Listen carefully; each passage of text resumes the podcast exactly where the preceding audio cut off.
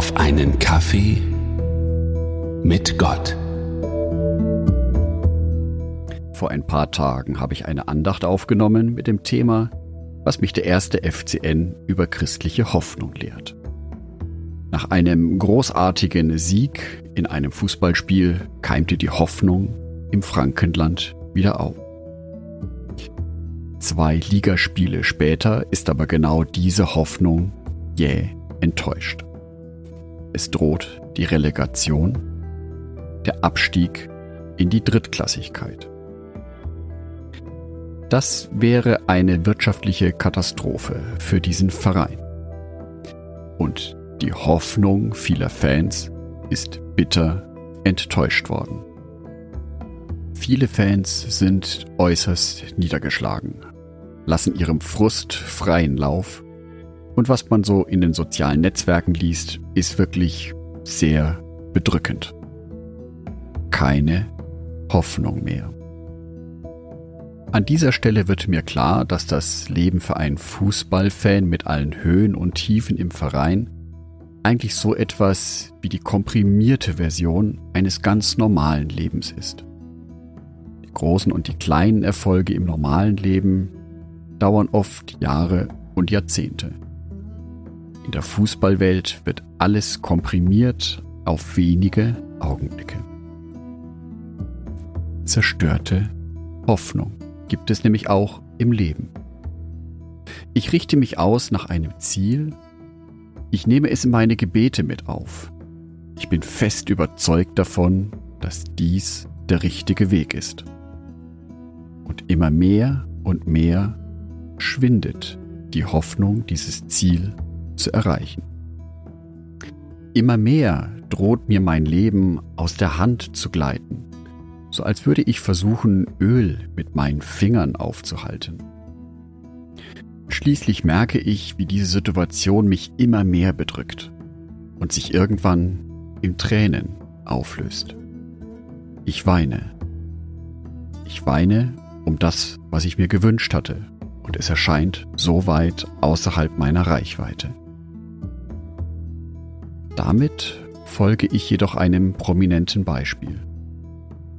Denn Jesus zeigt mir, dass es eine sehr gesunde Reaktion ist, bei Enttäuschungen zu weinen.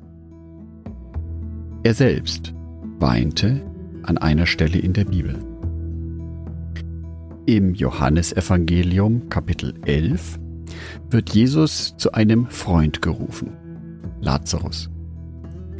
Dieser Freund ist aber schon vor Tagen gestorben. Die Reaktion von Jesus darauf lesen wir in Vers 35.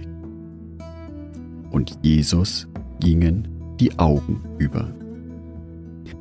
In moderneren Übersetzungen steht an dieser Stelle tatsächlich ganz klar, und Jesus weinte. Jesus weinte, weil er traurig war, einen geliebten Freund verloren zu haben. Und so sind auch meine Tränen gesund und heilsam. Aber Gott lässt uns in dieser Traurigkeit nicht alleine zurück. An einer anderen Stelle verspricht er uns, und zwar im Alten Testament beim Propheten Jesaja in Kapitel 66, Vers 13. Ich will euch trösten, wie einen seine Mutter tröstet als Christ und als Mensch bin ich von Gott und von Jesus Christus geliebt. Und als solcher möchte er mich trösten, wenn es mir nicht gut geht. Mag sein, dass ich es gerade nicht erkenne, weil mir die Augen übergehen und ich weine und den Schmerz spüre in meinem Leben. Aber ich wünsche dir, dass du Gottes feine Signale erkennst, wo er dich trösten möchte. Vielleicht ist es ein Liebeswort von einem Mitmenschen, eine schöne Begegnung in der Natur oder positive Gedanken. Gott will dich trösten. Deswegen wünsche ich dir, dass du seine stillen Signale erkennst. Andacht von Jörg Martin Donath.